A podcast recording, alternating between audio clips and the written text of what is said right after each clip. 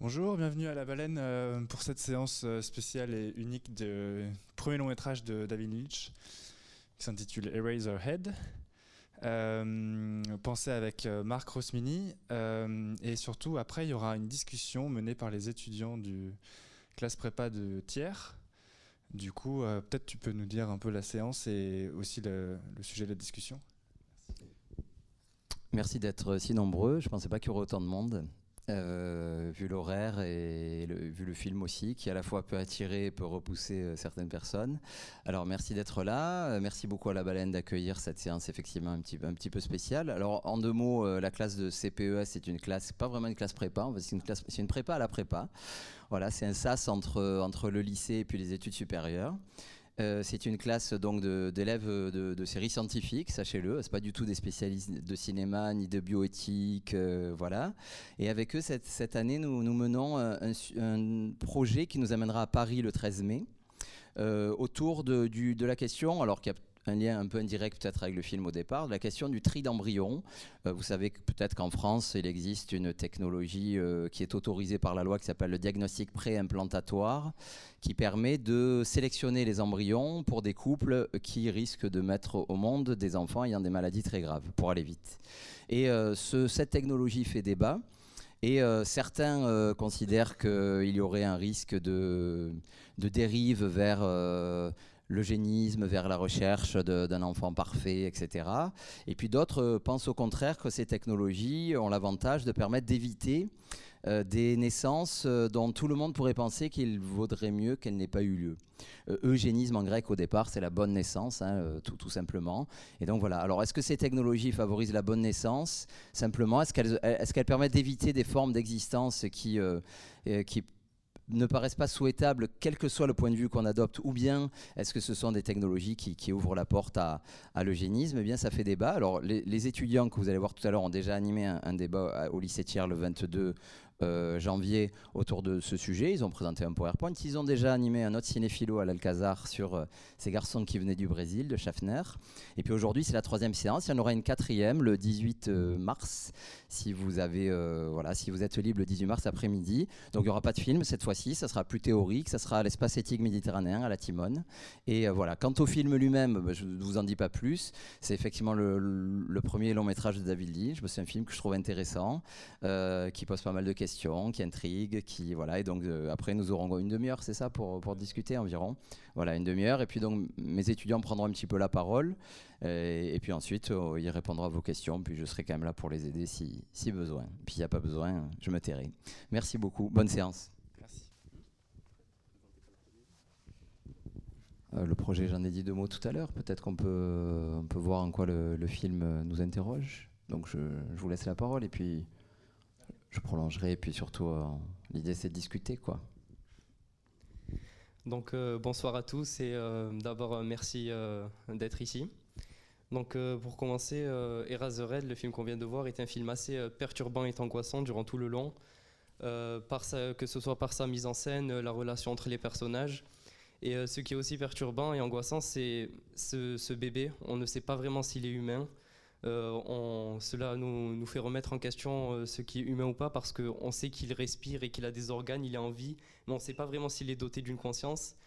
Et euh, tout le long, c'est vraiment angoissant de, de co- de continuer de le regarder. Et il, fait, surtout beaucoup que de crier. On a surtout, en tant que spectateur aussi, on a surtout envie de ne plus le voir.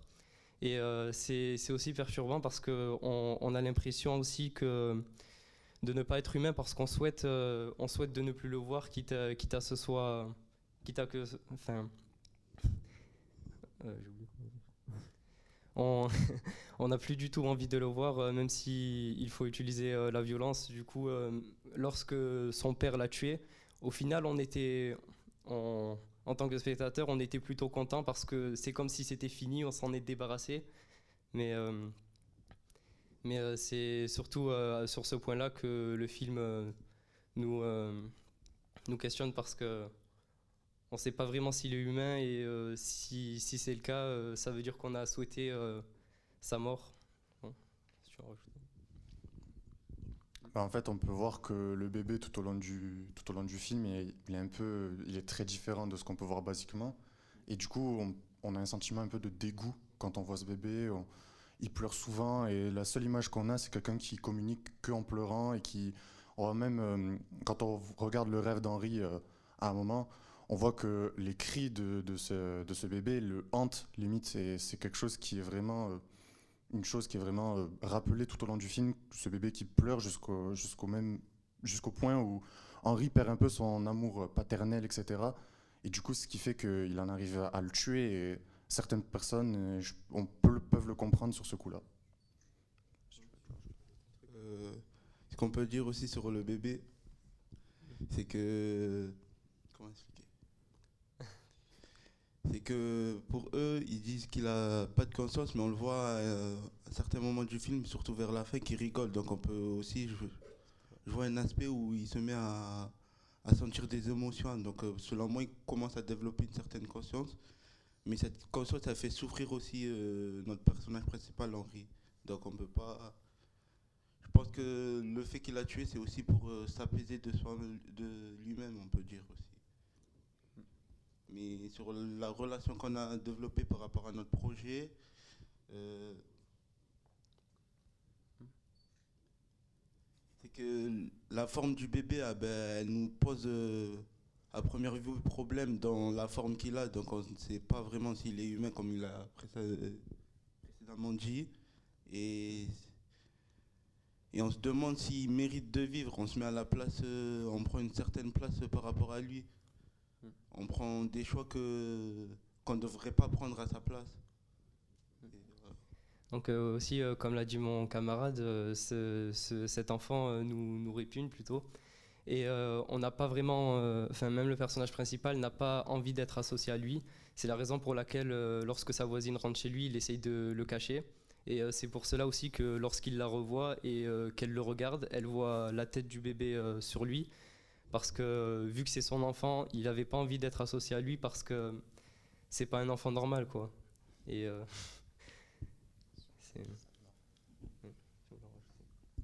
Peut-être si, si, vous voulez réagir, euh, je vais faire circuler le micro.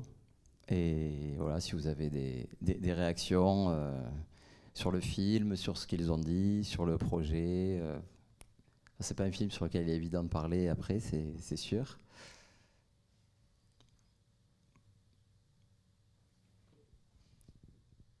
Oui, Alexandre, vous voulez. William, pas Alexandre.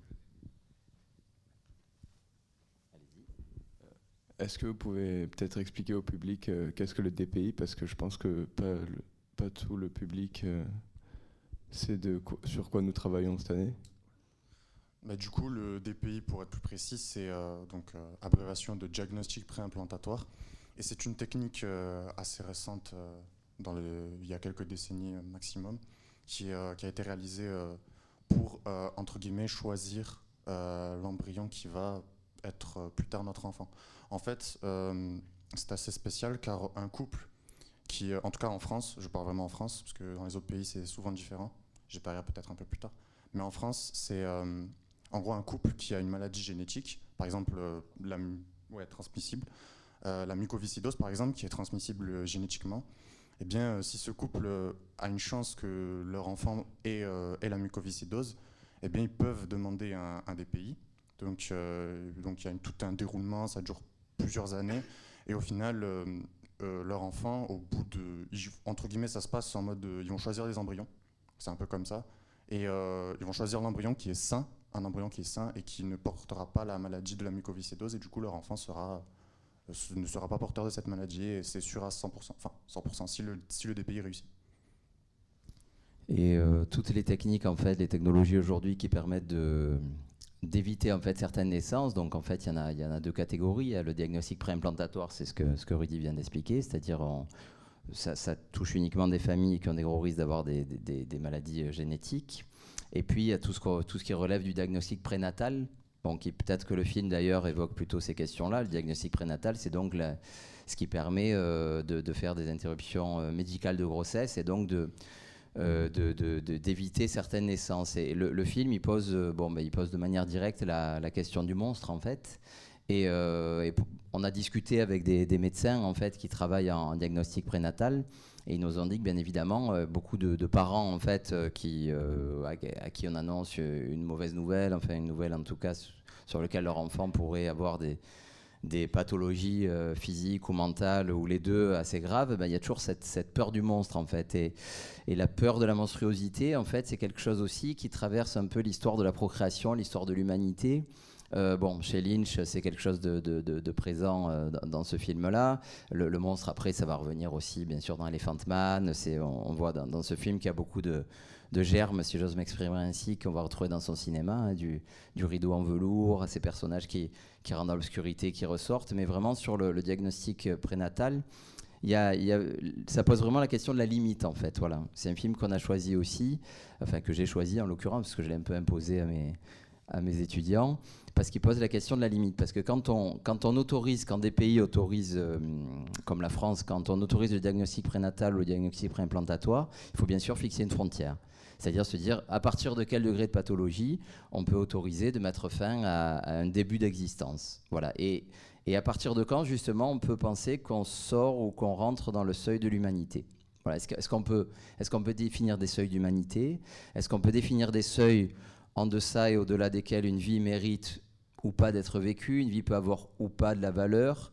Et, euh, le film, en fait, bon, il pose la question de la limite euh, à bien des égards. Hein. vous l'avez vu, la limite entre le vivant et le non-vivant, entre le minéral et le végétal et, euh, l'animal, la limite entre, donc, entre les textures, entre la vie et la mort aussi, hein, avec ces fameuses séquences des poulets. bon, voilà, on est, on est, on est, on est toujours, on est toujours sur, cette, sur cette limite où on ne sait pas trop où on en est. Puis il y avait le thème du cauchemar aussi, puisqu'en fait, euh, les parents. Euh, les parents qui témoignent, les parents qui ont des, enfants atteints de très très graves pathologies ou les parents qui craignent d'avoir des enfants atteints de très graves pathologies, ben en fait ils vivent ça justement comme un cauchemar en fait. C'est-à-dire que la, vie bascule dans quelque chose d'autre. Et, ce film-là, ben, pendant euh, 1h20, je crois qu'il dure, euh, ben, il nous fait rentrer dans, un cauchemar, et un cauchemar qui a quelque chose à voir avec la procréation et la monstruosité. Voilà, voilà c'est la raison pour laquelle euh, on l'avait choisi. Euh, donc je ne sais pas s'il y a des questions, des réactions. Vous êtes un peu médusé visiblement. Ou si, vous voulez prolonger, bien sûr. C'est d'ailleurs pour ça que le film est assez bizarre en soi. On comprend vraiment pas tout ce qui se passe, en tout cas au premier visionnage, même au bout de plusieurs visionnages, c'est possible qu'on comprenne vraiment pas tout. Parce que vraiment, ce film nous fait rentrer dans une sorte de, cauchemar, on ne comprend pas. Et Lynch a joué un peu sur ce, flou, euh, sur, ce que, par exemple, cette créature, ce bébé, comme on l'appelle, ben, il, il, est assez flou dans sa composition, dans ce qu'il est lui-même en soi. On sait même pas si. On, sait qu'il est vivant, mais c'est tout ce qu'on sait en soi. Il est tellement pas normal que ça en devient un peu. Ben, ça devient en soi le, la principale, euh, principale hantise d'Henri et ça devient lui-même le cauchemar d'Henri en soi. Donc euh, voilà. Y a-t-il euh, des questions, des remarques je, te, donne le micro. Ouais, donc la, petite tête de mouton qui fait comme ça.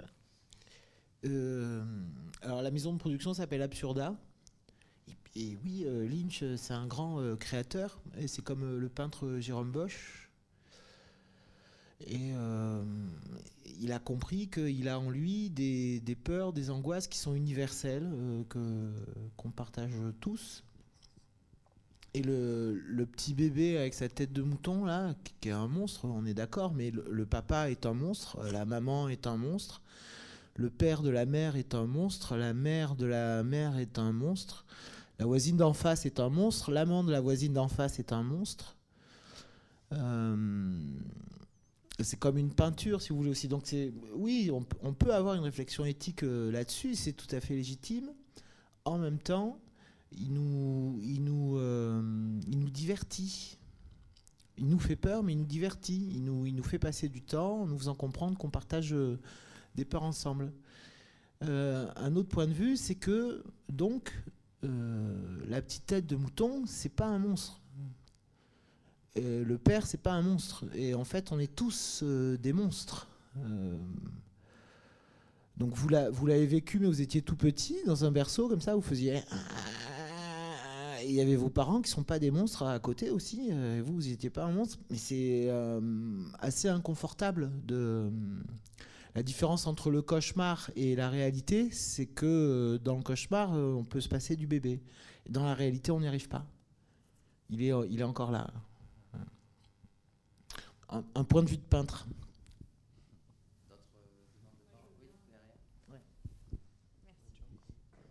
Moi, je rebondis un petit peu sur euh, ce, que, vous venez de dire. Euh, moi, je me demandais dans quelle mesure on ne pouvait pas interpréter ce film comme euh, l'expression d'une angoisse, en fait, de la justement. Alors, si on met à part cette problématique de la monstruosité, ben, d'une angoisse, en fait, de, créer la vie, du traumatisme que ça peut être aussi. Euh, c'est vrai que l'attitude, quand on voit l'attitude de la mère, on sait qu'il y a des, mères euh, qui, euh, après la naissance, bah, craquent complètement en fait. On voit l'épuisement. Donc moi, je me demandais dans quelle mesure ça pouvait pas aussi exprimer ces angoisses-là. Et, finalement, euh, bah, aussi, euh, cette créature-là, euh, ça peut évoquer bah, le, nouveau-né qui parfois, enfin on a tous vu hein, des images, c'est quand même impressionnant, un bébé qui naît. Donc voilà, je, re- je rejoins un peu ce que disait la personne précédente sur... bah, en même temps, c'est un monstre et en même temps, il peut évoquer un bébé normal aussi, en exagérant. D'autres demandes de parole Réagir hein, si vous voulez. les-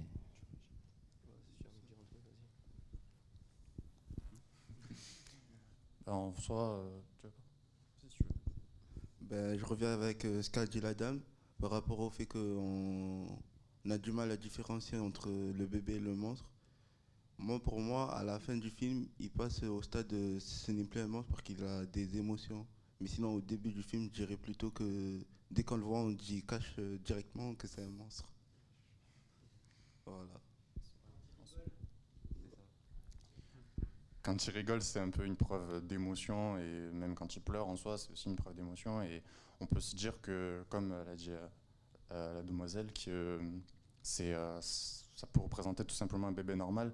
Sauf que bah, du coup, si ce bébé est un monstre, au final, est-ce que Henri est vraiment un, est vraiment un monstre? Est-ce que tuer un monstre, c'est quelque chose de, de bien, de mal? On ne sait pas trop. Sauf que si ce bébé n'est pas vraiment un monstre, au final, ouais, ça serait un peu contradictoire et Henri ser- serait peut-être un monstre de l'avoir tué, par exemple.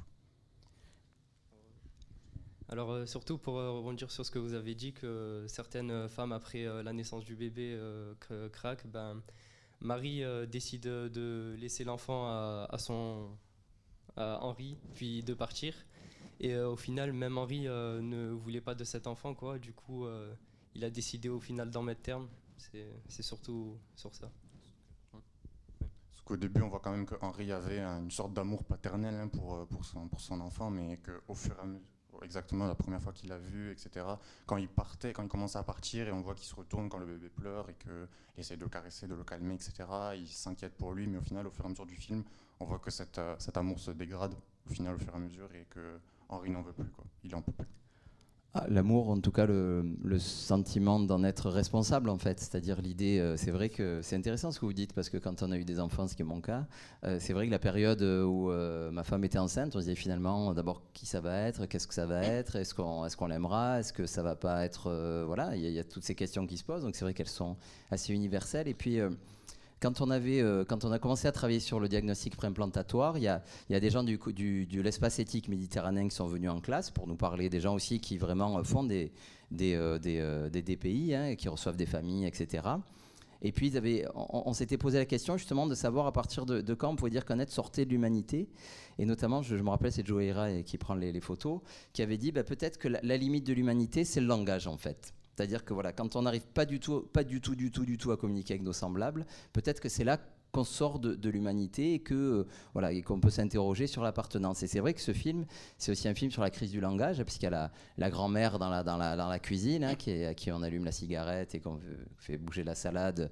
Alors c'est l'occasion aussi pour moi de vous dire d'ailleurs qu'en parlant de grand-mère, que ce film est le premier long métrage de David Lynch, mais qu'il avait fait des courts métrages avant, euh, dont un court métrage qui s'appelle La grand-mère, c'est pour ça que j'y pense. Et ces courts métrages, ils sont, ils sont tous visibles sur YouTube. Vous tapez euh, David Lynch, premier film, donc c'est films entre 4 et, et 15 minutes, qui un peu dans ce genre-là, un petit peu plus surréalistes encore. Euh, bon, euh, c'était voilà, des films assez euh, pas mal inspirés de Francis Bacon, puis du, surréalisme. Et, et vous voyez qu'effectivement, cette question du langage, bon, le langage chez les humains, c'est ce qui permet de donner du sens. Il n'y a pas que le langage qui permet de donner du sens, mais tu parlais de peinture, Nicolas, mais quand même, au final, même la peinture et même l'art, on voit qu'on en parle. Et c'est vrai que c'est un film où les personnages sont tous des problèmes avec le langage. hein, euh, donc, ils sont soit mutiques, soit euh, ils mettent beaucoup de temps à répondre. Et puis, cet être, évidemment, qui fait des bruits dont on ne sait pas si ces bruits pourraient un jour. Parce que, bon, la grand-mère dit en fait, c'est un bébé, mais il est prématuré. Bon, on ne sait pas trop, on n'en saura pas plus. Donc, on ne sait pas si ces bruits. Et comme, tu disais, Nicolas, on a tous fait ces bruits-là, en fait. hein, on a commencé comme ça, quand même. Euh, on ne sait pas si ces bruits pourraient se transformer un jour en, langage ou bien s'ils sont destinés à rester des bruits animaux. Et, euh, et s'ils sont destinés à rester des bruits, comme on le disait ce matin en classe, ce matin on était en cours, il y a une, une phrase de Socrate très connue que je leur rappelais ce matin dans le Gorgias, où Socrate dit en fait une vie, en tout cas une existence humaine qui ne s'examine pas elle-même, qui ne s'interroge pas sur sa propre valeur, c'est une vie qui ne mérite pas d'être vécue. Bon, ça se discute, mais c'est un critère comme un autre. Et effectivement, quand on n'a pas le langage et quand on reste à un état comme ça de, de vé- végétatif quasiment, eh bien, on ne peut pas s'interroger sur la propre valeur de sa vie. Voilà, c'est un film en fait qui nous, effectivement, comme on le disait, qui nous place aussi face à, l'énigme du sens, à l'énigme de la signification, et puis aux limites, aux limites du sens qu'on peut donner à la fois à ce film, et puis à la fois à une naissance, à une naissance euh, étrange, et puis aussi peut-être à l'existence humaine en règle générale. Après, on peut aussi voir un peu que la peur de l'inconnu, entre guillemets, parce que au final, quand on a un enfant, on- directement, on sait à peu près comment il est, quand il est né, etc. On sait si c'est une fille ou un garçon, etc. Au final, là, bah, tout le long du film, on ne sait pas trop, en fait. On n'a pas vraiment, t'as pas vraiment d'idée sur ce que c'est. On ne sait pas si c'est encore, on sait pas si on peut le considérer comme un humain en soi. Donc c'est Non, du coup, voilà, c'est, on voit que c'est un peu, c'est assez inconnu, c'est assez flou, et euh, bah, tout le long du film, Lynch joue sur le, sur le flou au final. C'est pour ça qu'on comprend assez peu le film, en tout cas dans le premier visionnage. Y a-t-il d'autres remarques? Oui.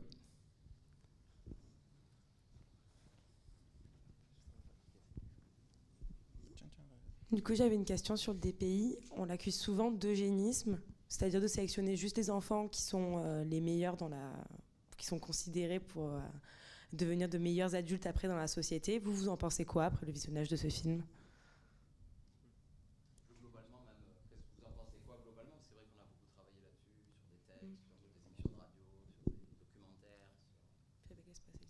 Dans le cas du film, pour moi, je trouverais que si on aurait mis une place au DPI, si on avait mis une place euh, au DPI, il serait, il serait bien d'agir dessus.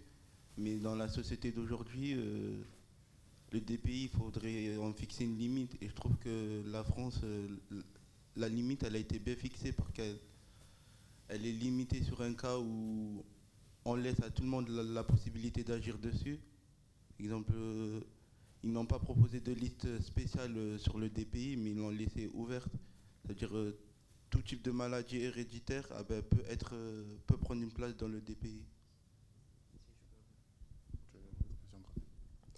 Donc, euh, quand il parle de liste de maladies, en fait, c'est que lorsqu'on demande un DPI en France, ça se fait sous dossier et euh, chaque cas est différent.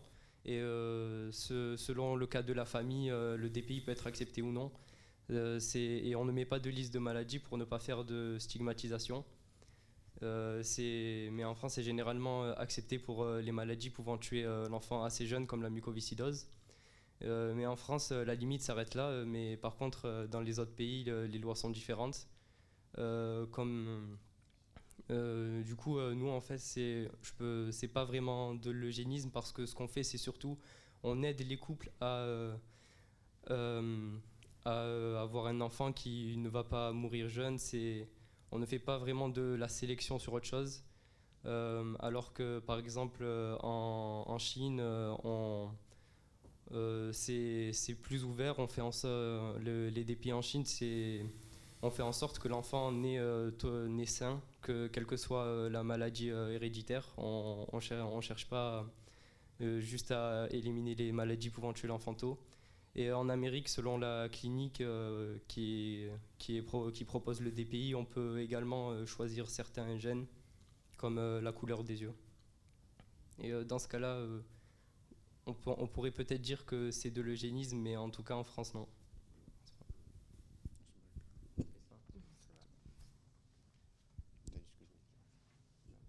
Et vous êtes d'accord tous les trois? Vous en pensez pareil tous les trois ou il y a des nuances entre vous? Non, moi je pense pareil que, que les, deux autres. Et puis après, on peut voir que dans les autres pays, ça se rapproche quand même de l'eugénisme, surtout en Amérique. Peut-être que dans 15, 20 ans, dans 30 ans, 50 ans, peut-être qu'il y aura que des. bah, on se rapproche un peu des nazis en soi avec la race aryenne, et peut-être qu'il y aura que des, que des blonds yeux bleus, que des, que des garçons, que des filles, on sait pas trop, mais. Enfin, que des garçons, que des filles, c'est pas trop possible, mais. euh, on se rapproche vraiment vers euh, peut-être une seule race, mais pour le moment, en tout cas, si, euh, si en France, en tout cas, je parle bien en France, si ça reste comme c'est, euh, je pense pas qu'il y ait vraiment de risque. Pour le moment, en tout cas. Et vous, vous en pensiez quoi? Parce que vous avez posé la question. Je sais pas. Tenez, je, je rends le micro. Oui, je suis assez d'accord avec vous. Ça dépend de où on place la limite. Et en France, elle est plutôt bien posée. Après, euh, il ne faut pas que le, que le profit euh, dépasse les avancées euh, scientifiques, comme aux États-Unis, par exemple, où on peut choisir la couleur des yeux ou pourquoi pas de la peau ou même de la morphologie. Et heureusement, on n'en est pas encore là. Et dans le cadre du film, du coup, ça aurait pu épargner une certaine souffrance aux parents et peut-être même épargner le patricide, du coup. Et euh, donc je suis assez d'accord avec le fait qu'on puisse euh, empêcher ce- une certaine peine pour l'enfant et pour les parents dans la limite où on ne puisse même plus savoir s'il est humain ou ne pas pouvoir interagir avec lui.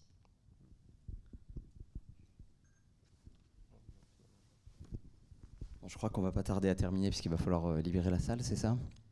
Alors peut-être ju- juste un dernier mot euh, par rapport à, votre question aussi et peut-être au, sens du projet global que j'ai mal présenté tout à l'heure. Enfin, je l'ai en tout cas, je présenté de manière incomplète. Euh, donc, euh, quand je vous ai dit qu'on allait aller à Paris le 13 mai, donc le 13 mai, nous sommes invités, toute la classe, à Paris par le Conseil consultatif national d'éthique, euh, qui a pour fonction euh, notamment de conseiller le gouvernement français depuis 1983 sur toutes les questions qui concernent la fin de vie, le début de la vie, les dons d'organes, les manipulations génétiques, les recherches sur les gènes, etc. Euh, récemment, il a rendu un avis favorable pour la, PMA pour les couples de femmes qui a facilité le, vote de la loi. Alors, son avis n'est que consultatif. Il n'est pas. Oui, Alexandre? Vous voulez dire quelque chose? Poser une question, je sais pas. Il nous reste combien de temps? Ah bon, ça va alors. Euh, juste, je, termine sur le projet. Et donc, euh, donc cette année, en fait, au lieu d'amener euh, mes, mes élèves à Paris, comme depuis euh, 12 ans, simplement pour qu'ils présentent un exposé, je, leur ai proposé, de, et ils ont vraiment joué le jeu, hein, puisqu'ils sont nombreux à être revenus aujourd'hui hors temps scolaire, hein, évidemment, je leur ai proposé en fait d'animer des débats pour s'interroger justement sur la démocratie bioéthique. Parce que euh, ce qui évite les dérives aussi, c'est que la société fonctionne euh, de manière saine d'un point de vue démocratique. C'est-à-dire quand, quand les citoyens s'emparent du sujet, euh, quand ça devient un enjeu public, quand on en parle, eh bien, en fait, on peut se mettre d'accord sur les limites et sur les normes et éviter les dérives, comme vous parlez du marché. Et euh, en fait, vous avez évoqué deux pays, la Chine. Bon, la Chine n'est pas connue pour être une, vraiment une démocratie euh, où les citoyens ont beaucoup l'occasion d'échanger leurs idées, comme vous le savez. Et puis les États-Unis. Alors les États-Unis, je ne sais pas si c'est une démocratie, sans doute plus que la Chine. Mais euh, par contre, y- ce qui est, ce qui est sensible aux États-Unis, c'est le poids du marché. Vous l'avez dit, de la concurrence. Et en fait, c'est vrai que, alors bon, les dérives aux États-Unis, elles sont quand même très limitées, parce que les gens qui font des DPI pour choisir les yeux aux États-Unis, c'est vraiment une très, très, très, très, très petite minorité de la population. hein. D'abord, c'est une démarche assez lourde, hein, on l'a pas dit, mais le DPI, c'est stimulation ovarienne pour la maman, c'est euh, donc euh, fécondation in vitro, implantation d'embryons, enfin oui, c'est surtout pour la mère, pour le coup, c'est quand même pas un parcours euh, facile. Donc tout ça pour choisir la couleur des yeux de ses enfants, pas certain que ce soit qu'il y ait une dérive majeure. Et, euh, et par contre, c'est vrai que dans une société hyper concurrentielle, une société où, euh, on pense que son enfant euh, pourra s'intégrer ou pas dans la société s'il est ni trop gros ni trop maigre, qu'il a la bonne couleur d'yeux, la bonne taille, que sais-je, effectivement, ça, ça favorise le- les, risques de dérive. Dans une société démocratique et plus, démocratique et plus inclusive, le risque que des gens fassent des pays pour choisir la couleur des yeux de leur enfant est quand même hyper limité parce que franchement, euh, c'est très bien qu'on n'aime pas ses enfants pour la couleur de leurs yeux. Quoi. Euh, par contre, effectivement, euh, euh, permettre d'éviter des, vies condamnées, comme, comme, vous l'avez très bien dit, Bachir, hein, en France, le DPI est réservé à des maladies héréditaires, incurables et entraînant une mort prématurée. Bon, voilà, c'est-à-dire des vies quand même qui sont des vies de souffrance pour la personne, des vies de souffrance pour, euh, pour euh, les proches. Et, euh, et bien évidemment, il y a plein de gens, il y a plein de familles où il y a la mucoviscidose, par exemple, où on fait pas de DPI parce qu'on prend le risque et on a tout à fait le droit aussi. Mais bon, ben, il y a des familles qui préfèrent limiter le risque. Alors Alexandre, une question?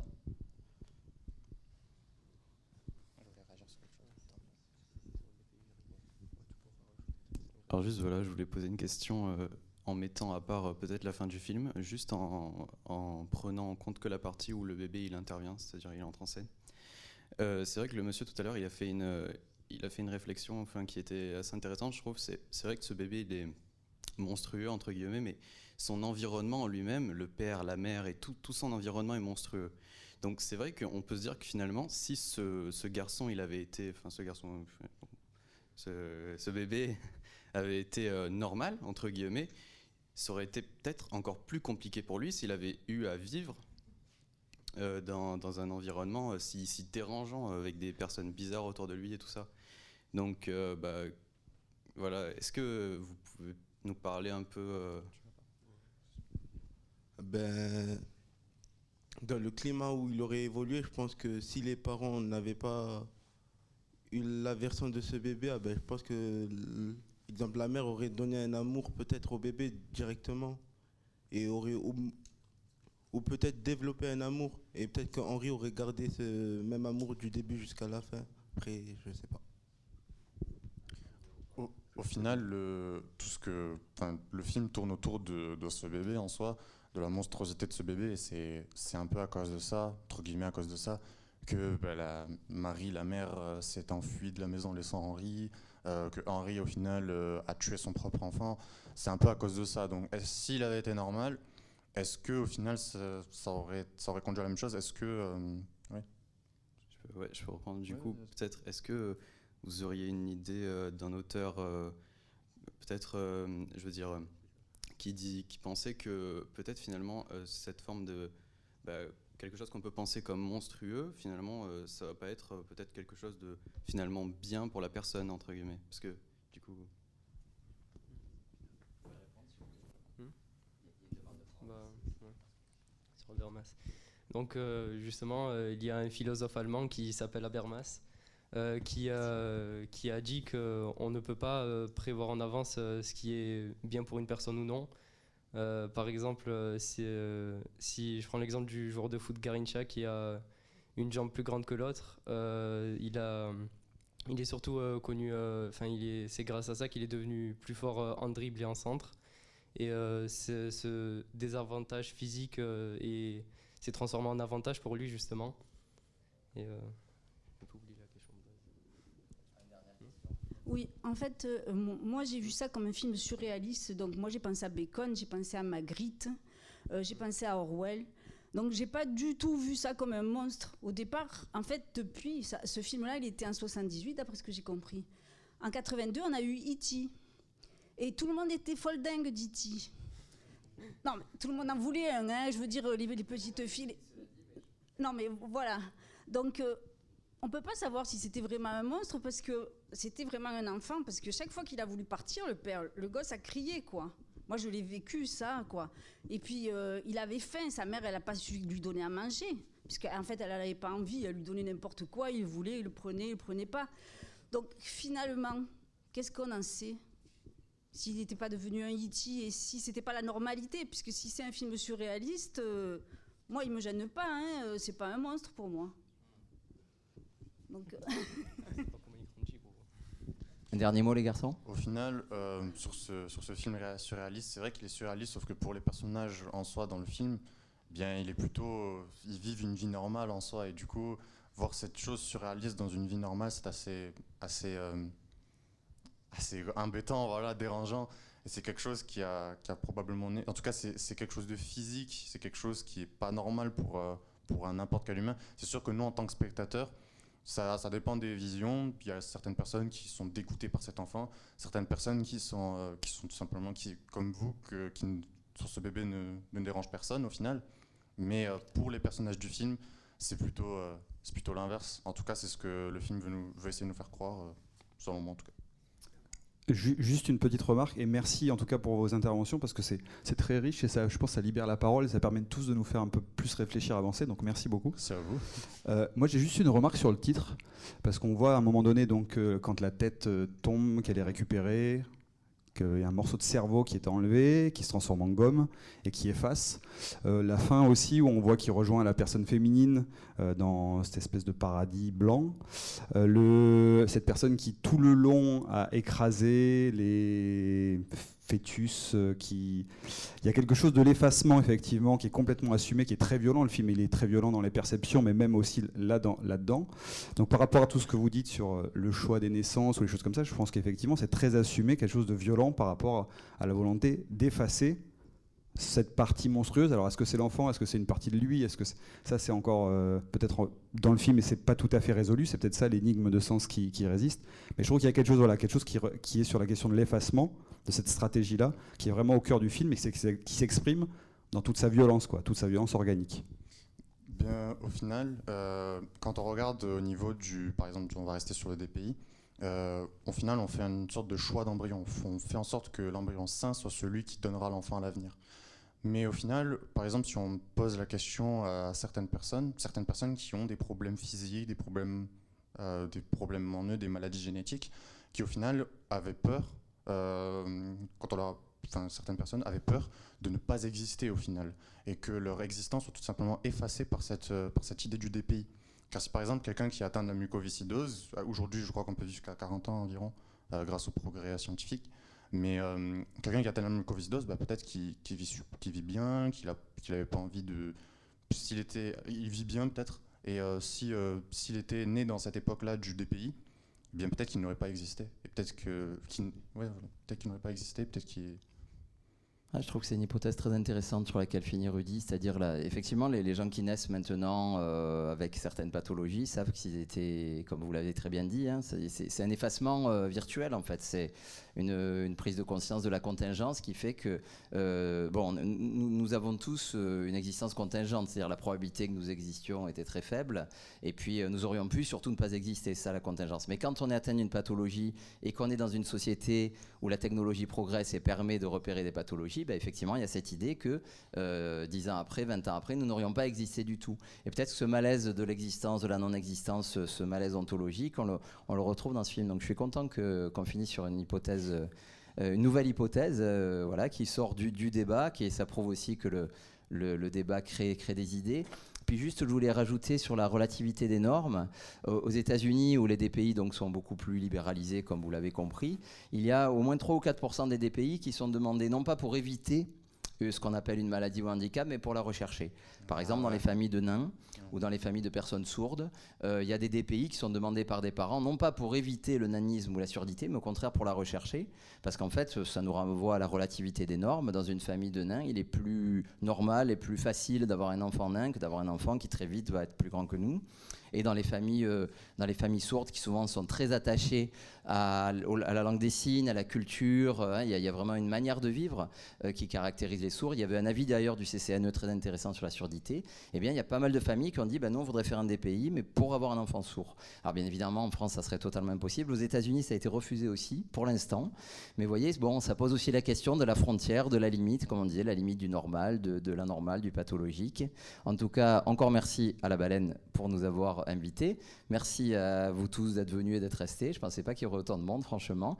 Et puis merci euh, à tous les, tous les étudiants qui s'investissent et qui, euh, je trouve s'en sont euh, pas mal sortis du tout pour des étudiants, vous l'avez compris, de séries scientifiques, qui a a priori rien à voir euh, avec euh, le cinéma euh, et, et ces sujets-là. Voilà, donc bravo, bravo les garçons, c'était très bien. Bravo aux autres élèves aussi d'ailleurs. Merci, merci.